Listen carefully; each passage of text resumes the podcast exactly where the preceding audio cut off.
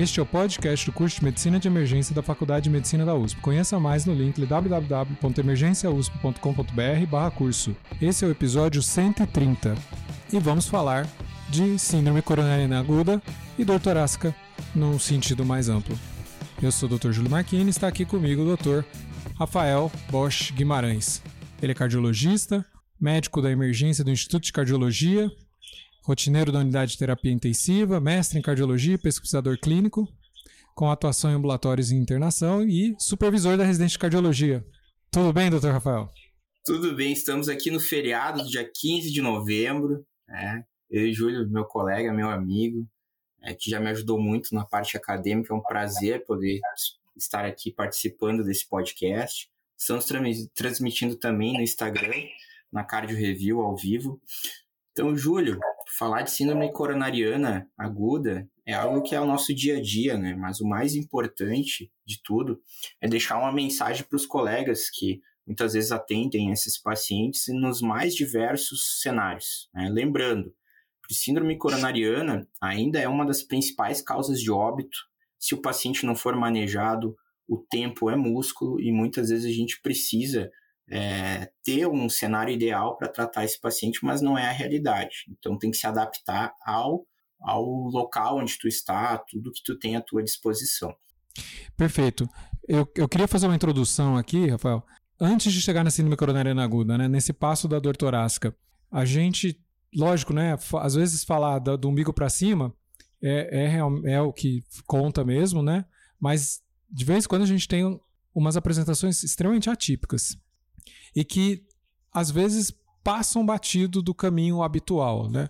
Eu tenho um residente é, formado da primeira turma e, e, e, o caso que ele conta é assim é icônico desse disso. Né? Ele estava num estágio da ortopedia e chegou um paciente com dor no ombro e ele tinha história de carregar peso e ele carregava saco de cimento, não sei o que que era.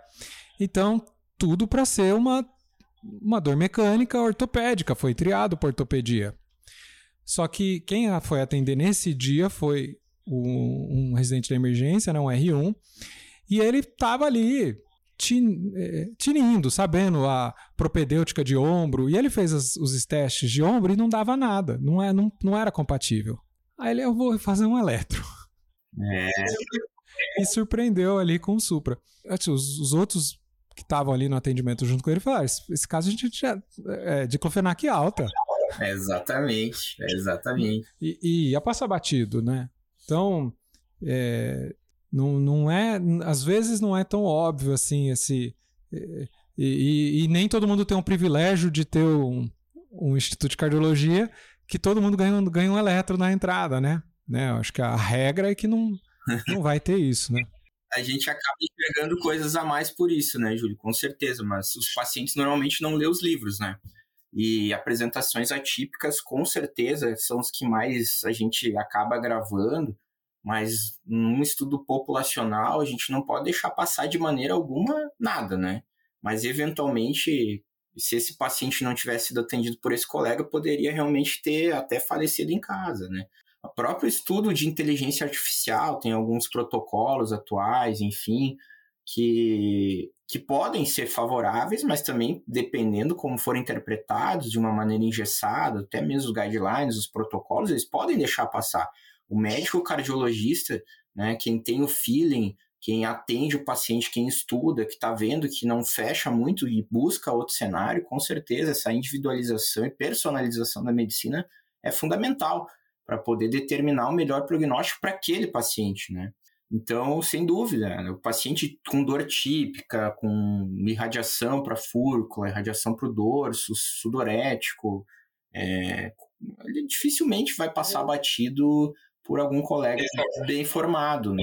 Essa apresentação clássica, com certeza não mas muitas vezes a gente, infelizmente, tem outros problemas, pacientes com apresentação atípica, existe alguns relatos do diabético que não são bem confirmados, que tem um pouco menos dor, de certa forma, né? Idoso, mulher, né? Idoso, mulher, exato.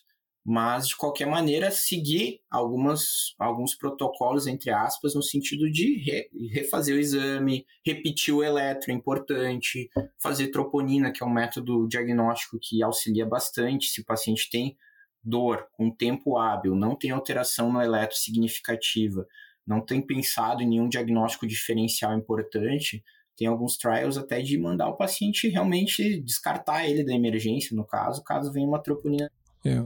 Mas, obviamente, que isso tem que ser lido e tomado muito cuidado. Né? O mais importante é não passar uma doença gravíssima, com a mortalidade elevada, se não tratada adequadamente, que deixam sequelas importantes. Né? Então, assim, o manejo inicial, primeiro, antes de tudo, é, é perseguir o diagnóstico. Né? É, é, é, sentar com o paciente, é conversar com o paciente, é entender o que ele tem, examinar, seja o ombro, seja o que for, e ter o eletro.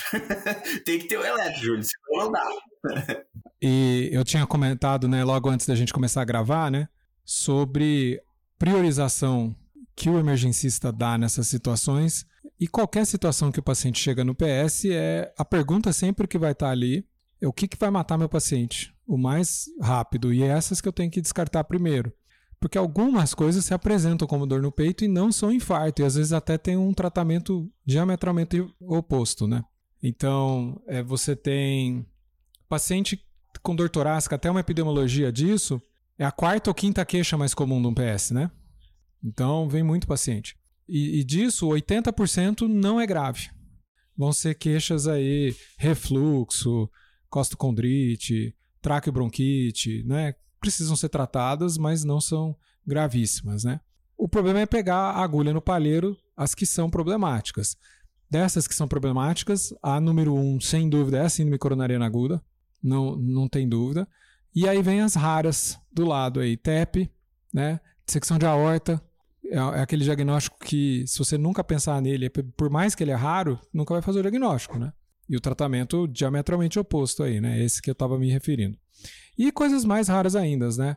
É, tamponamento cardíaco, rotura esofágica, impactação esofágica, takotsubo, pode ser outra possibilidade aí dessas, dessas mais raras.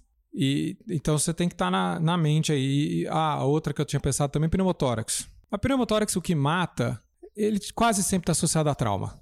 Pneumotórax hipertensivo não associado a trauma, ainda o que, o que vem em segundo lugar, mas um segundo lugar bem distante, é iatrogênico é o associado a alguma coisa que aconteceu ali na intubação, lesão de via aérea ou acesso central.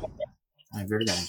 Né? Não, contextualizar o caso é importante para fazer esses diagnósticos diferenciais, própria miocardite, né? pacientes usuários de cocaína, de drogas, né?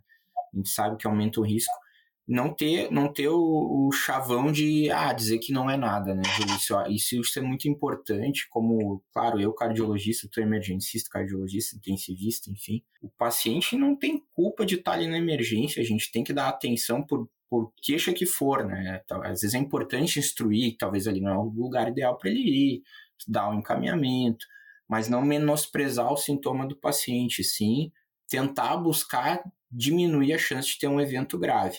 Então, um paciente que eventualmente pode ser uma bobagem, de certa forma, mas pode potencialmente ter um risco de vida, né?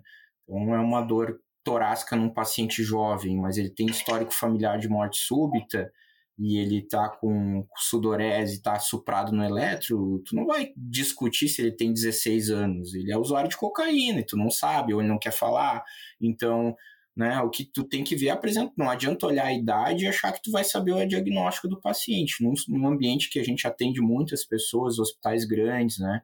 E até mesmo no interior, não quer dizer. Né? Hoje em dia, com a globalização, todo mundo tem acesso a tudo. Então, os pacientes, às vezes, fazem uso de, de substâncias ilícitas, não contam pra gente, né? apesar da cardiologia ter avançado muito, tem fatores de risco que a gente ainda não sabe muito bem, né? A instabilidade da placa é algo questionável. Existe infarto em pessoas jovens, até mesmo sem grande fatores de risco atrelados. Então, a importância de prestar atenção, obviamente, se o paciente é diabético, tabagista, hipertenso, já tem histórico de um infarto prévio, tem histórico familiar, ele tem uma chance muito maior, né? Tu vai olhar com outros olhos, de certa forma, assim, para realmente dizer que não é. Então, o teu valor preditivo negativo tem que ser muito elevado. Então, existe alguns estudos também nesse cenário de uso de angiotomografia na emergência, né, para pacientes que não têm supra, que têm troponina negativa, de fazer o exame. Mas é um exame caro, né, um exame que pode até auxiliar. Não está disponível em todo lugar, né? Não está disponível em todo lugar, não tem como pedir para todo mundo. Né? São ideias, mas na prática clínica, o que define o manejo de dor torácica é o médico com seu estetoscópio e um eletrocardiograma. Tem que examinar o paciente. Eu vou acrescentar um item aí na sua, na sua sugestão. Com certeza, eu acho que são três pedras angulares aí, né? História exame físico, né? Incluindo antecedentes. Isso aí vai ser o principal, né? Isso por, muitas vezes vai te dar a dica até de qual doença dessas que eu estou suspeitando e vai te direcionar. O eletro, né, praticamente extensão do exame físico né, nessa situação. E o POCUS, cada vez mais ele vem criando um espaço aí.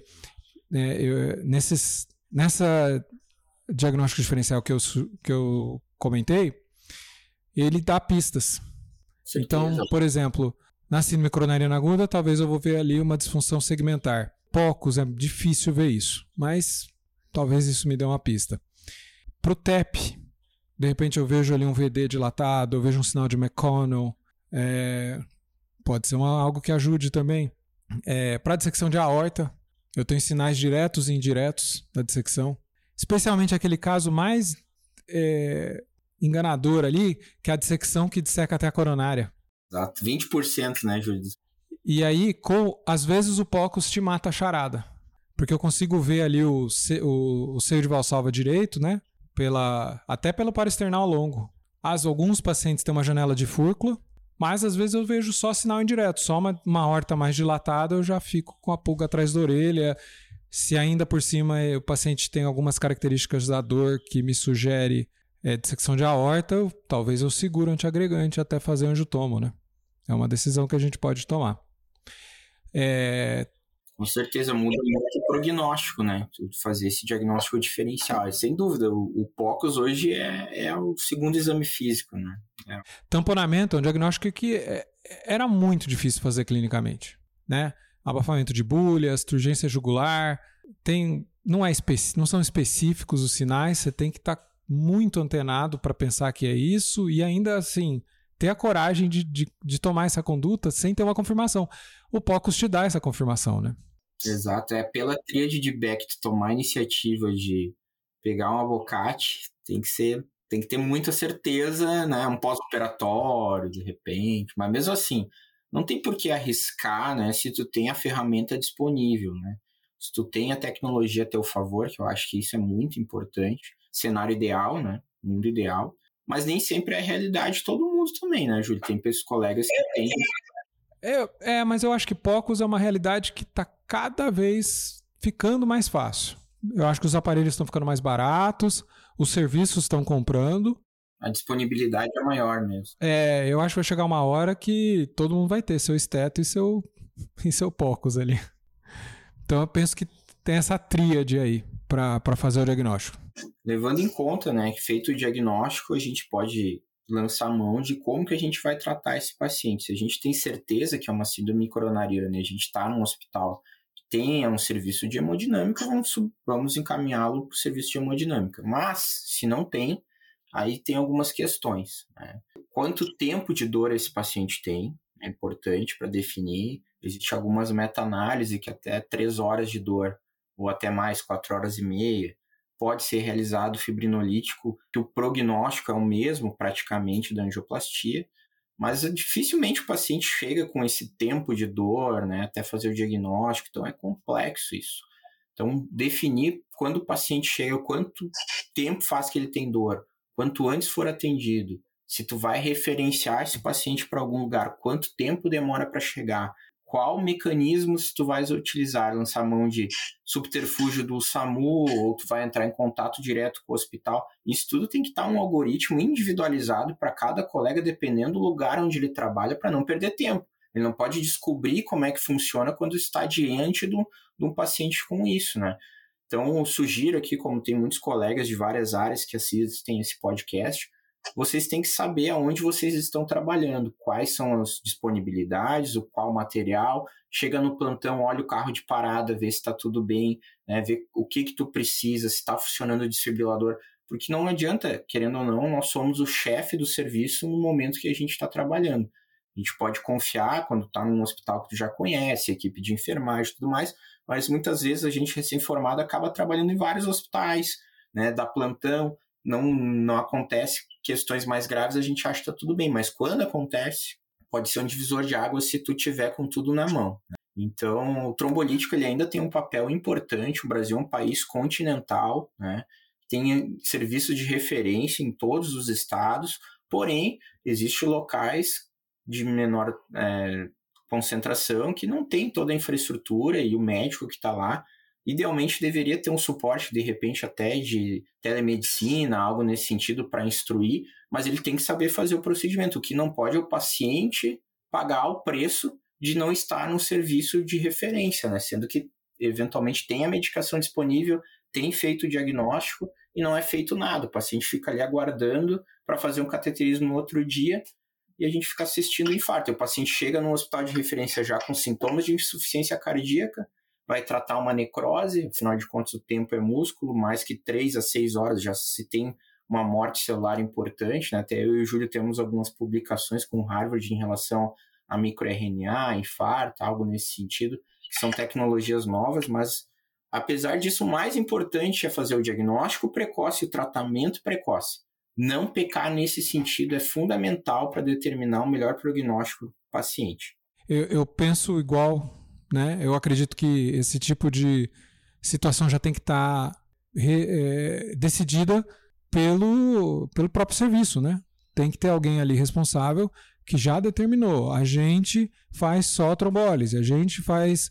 É, a gente encaminha é, quando não está na hora de rush e na hora do rush faz trombólise.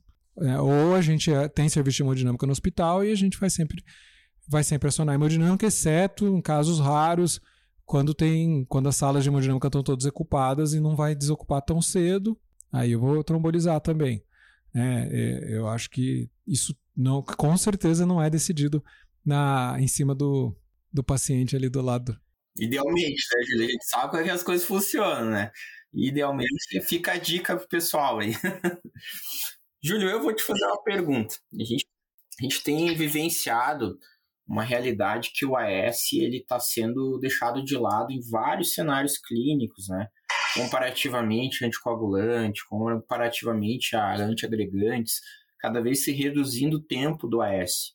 Tu acha que hoje em dia, numa situação de síndrome coronariana aguda, o AS, dose de ataque, sempre deve ser realizado? Ou ele, ou ele perdeu esse espaço? Não, acho que ele. Eu acho que ele não perdeu esse espaço, não. É, eu já vou dar meu opinião. Eu acho que o AS, nesse cenário, ele é fundamental. Eu acho que nunca vai estar errado da AS, seja o que for. Né? Uh, mas. Naquele caso de secção de aorta, talvez é. você espere um pouquinho. Pode ser que sim, nesse cenário sim. Mas o clopidogrel eu já não sei. É, é essa colocação que eu queria fazer essa referência. Sim, faz, faz total sentido. Porque é muito comum é, se associar um, um, conhecimento e ele ser divulgado a ponto que se tu não der, tu tá errado, cara. Não é bem assim.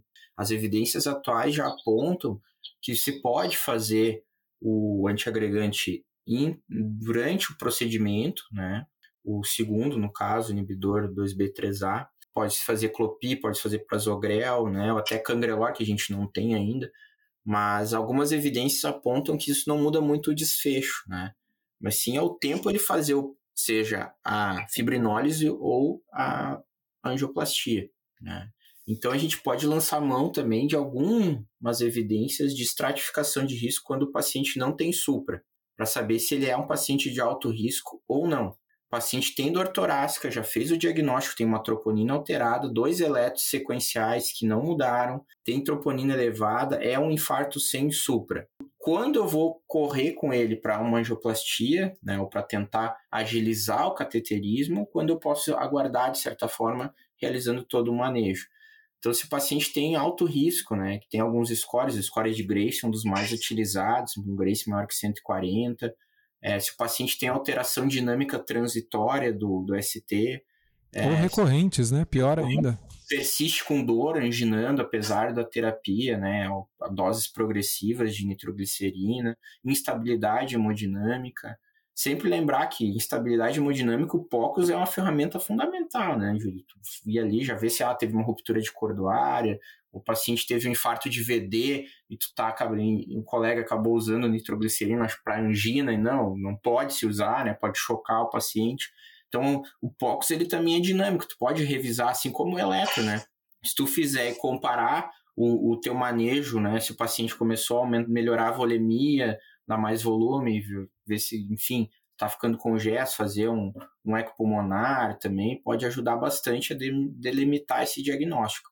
Então, é importante o cardiologista e o emergencista saber qualificar, quantificar e estratificar o paciente para poder definir a conduta adequada. Isso é o, talvez é, seja o mais importante na, nessa rotina de dor torácica, né? É dizer assim, esse paciente realmente tem risco de vida, a conduta é essa, tem que demorar no máximo tanto tempo e tem que ficar em cima para ver se, se, se, toda a cadeia se realiza, né? Não adianta prescrever o remédio e o, e o técnico não faz, ou tem algum problema na farmácia.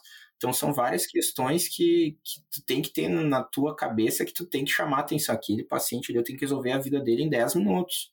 Então, assim, tem que fazer o diagnóstico, tem que tomar conduta para poder precocemente evitar uma catástrofe. Ô, Rafael, é, então a gente basicamente falou do IAM com supra, né? Que eu vou levar ele para trombólise ou para hemodinâmica. Aí agora a gente comentou sobre o IAM sem supra, que a troponina claramente mostrou que se tratar de um infarto. E eu queria que você falasse, um, discorresse um pouco sobre as troponinas duvidosas. Então, a paciente dor tipo C, e aí vem aquela troponina de 270 e a outra vem 269. E o eletro não mudou nada. Ou então, valor mais, ba mais baixo, mas assim, não faz curva. Não faz aquela curva típica. Ou então eu estou mais preocupado, eu faço uma terceira dosagem seis horas depois e vem lá 250. Pois é, Júlio. Injúria miocárdica é um assunto bem relevante, né? Que a gente tem que lembrar que troponina não aumenta só no infarto. Primeiro ponto. Paciente que tem história de insuficiência renal, sepse, até mesmo gestação pode aumentar. TEP, tromboembolismo pulmonar, é um dos critérios prognósticos também. Então, sozinha, na quarta definição de infarto, ela não faz o diagnóstico. Se não tem sintomas, se o paciente não tem é, história clínica relevante e não tem alteração no eletro, se tu tem um tempo hábil de 3 a 6 horas do início da dor, tu tem uma troponina negativa ou um tocada, digamos assim, que não faz curva, teoricamente. Ou alta que não faz curva, né? É, o alto que não faz curva, a própria amiloidose pode ficar troponina em platô, né? Então tem que lembrar em diagnósticos diferenciais, não necessariamente dizer que não é nada. Pelo GAID, né, por atualizações, tu poderia tirar esse paciente da emergência, mas aí eu acho que o CRM é de cada um, né, que é individual. Tu tem como manejar, tem como fazer outros diagnósticos, pedir outros exames ou internar para tentar descobrir, mas não precisa sair correndo pedir um cateterismo para esse paciente, né? Pode lançar mão de focos, lançar mão de fazer diagnósticos diferenciais. Depende do cenário, né? Se o paciente já está internado, o próprio ambiente de terapia intensiva, a troponina pode alterar bastante, porque o paciente eventualmente entra em choque, entra em outras situações, ou até mesmo sepse de germes multiresistentes. Então, o valor preditivo dela é interessante quando ela vem alta e faz curva. Tirando isso, a gente não tem uma certeza absoluta.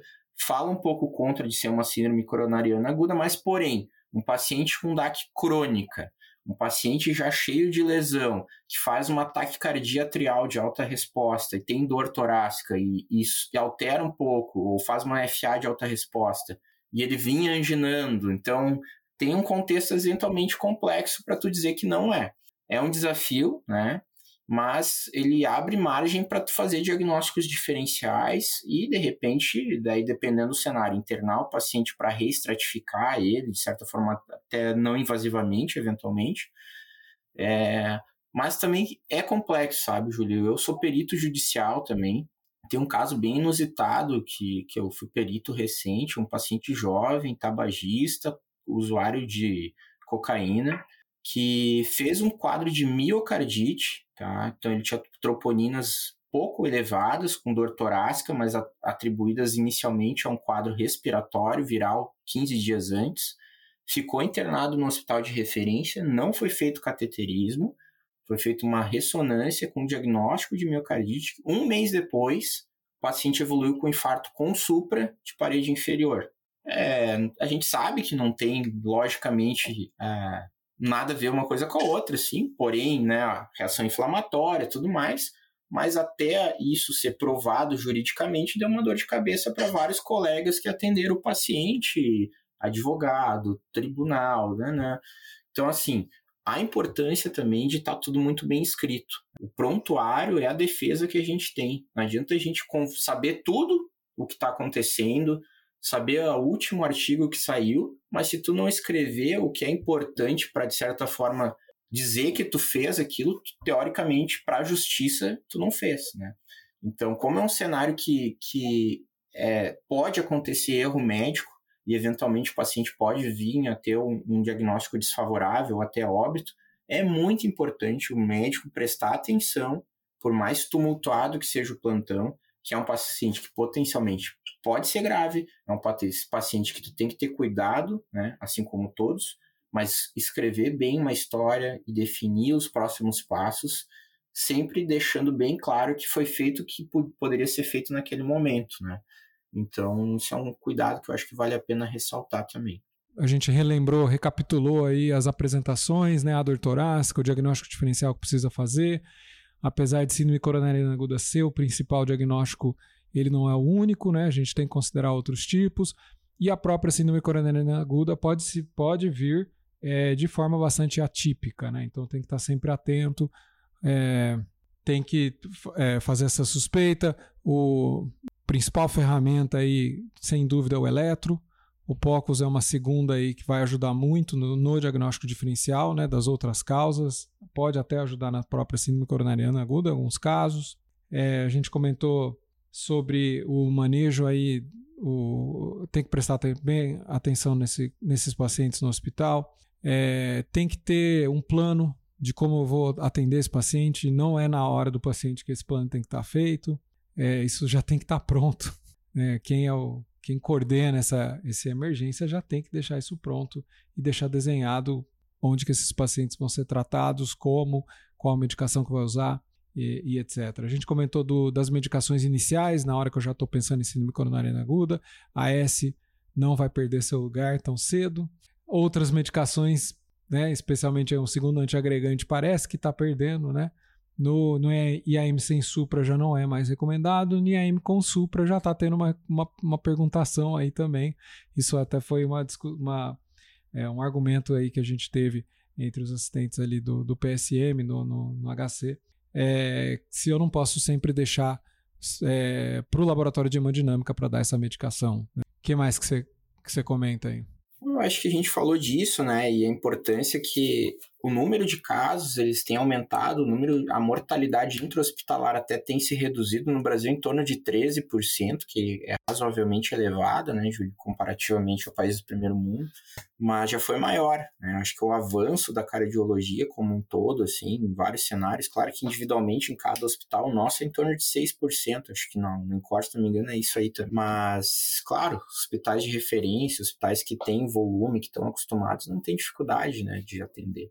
Agora, a importância de nós também é criarmos um mecanismo de fazer diagnóstico precoce, de, de ter pessoas que, que podem ajudar né, os colegas que estão em dúvida para não fazer bobagem, botar em risco a vida das pessoas. Né? Excelente.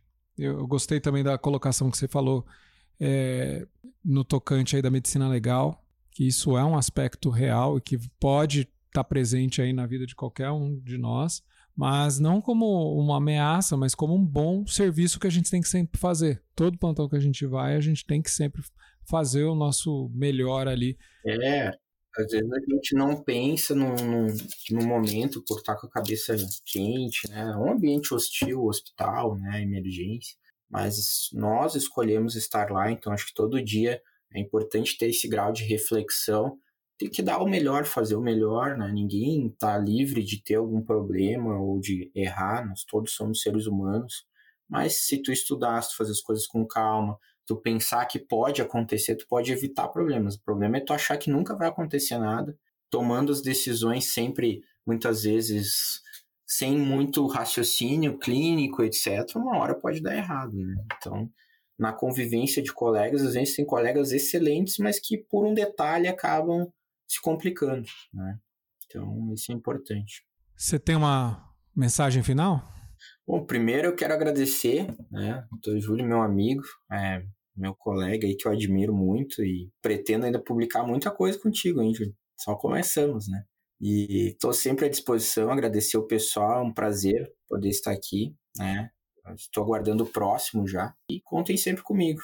Tá? Rafael aqui de Porto Alegre, do Instituto de Cardiologia. Muito obrigado. Excelente. Esse podcast é oferecimento do curso de Medicina de Emergência da USP, em parceria com a Escola de Educação Permanente do Hospital das Clínicas da Faculdade de Medicina da USP e a Manoli Educação. Se você gosta do nosso podcast, por favor, nos avalie no iTunes e compartilhe nas redes sociais. Isso é muito importante para que mais pessoas conheçam o nosso trabalho. Mande feedback para 15minutos.emergência.gmail.com que a gente vai ler aqui no próprio episódio. E siga-nos nas redes sociais. Dr. Rafael Guimarães está no Instagram é, apresentando seu conteúdo em arroba cardioreviews, com dois R's. Cardioreviews. Né? E também no mdlife.com, é isso? Manda as coordenadas aí pro pessoal. É isso mesmo. Bom, é, então na Cardio Review, meu, meu Instagram profissional, junto com meu colega Ricardo Holthausen, a gente criou esse grupo após coberturas de alguns congressos. E MD Life é uma nova rede social, junto com o Dr. Remo, Dr. Pedro, Dr. Renato Lopes, no qual a gente tem o objetivo de divulgar conteúdo gratuito, né, com vários resumos de congresso, atualizações médicas, e acho que é importante até, Júlio, de repente, criar um do, da emergência lá, hein? É, podemos criar junto, tá? Se tu quiser. Legal. Boa. Bora. Então, então tá. Muito obrigado aí, Júlio. Um abraço para vocês aí. Cuidado com o calor, hein? Cuidado da desidratação na emergência aí. Tá, tá difícil aqui mesmo.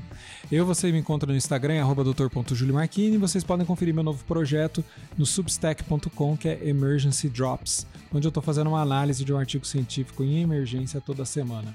E o curso de emergência você encontra em arroba emergência USP. É isso. Doutor Rafael, muito obrigado. Obrigado, Júlio. Até a próxima. E pessoal, até a próxima.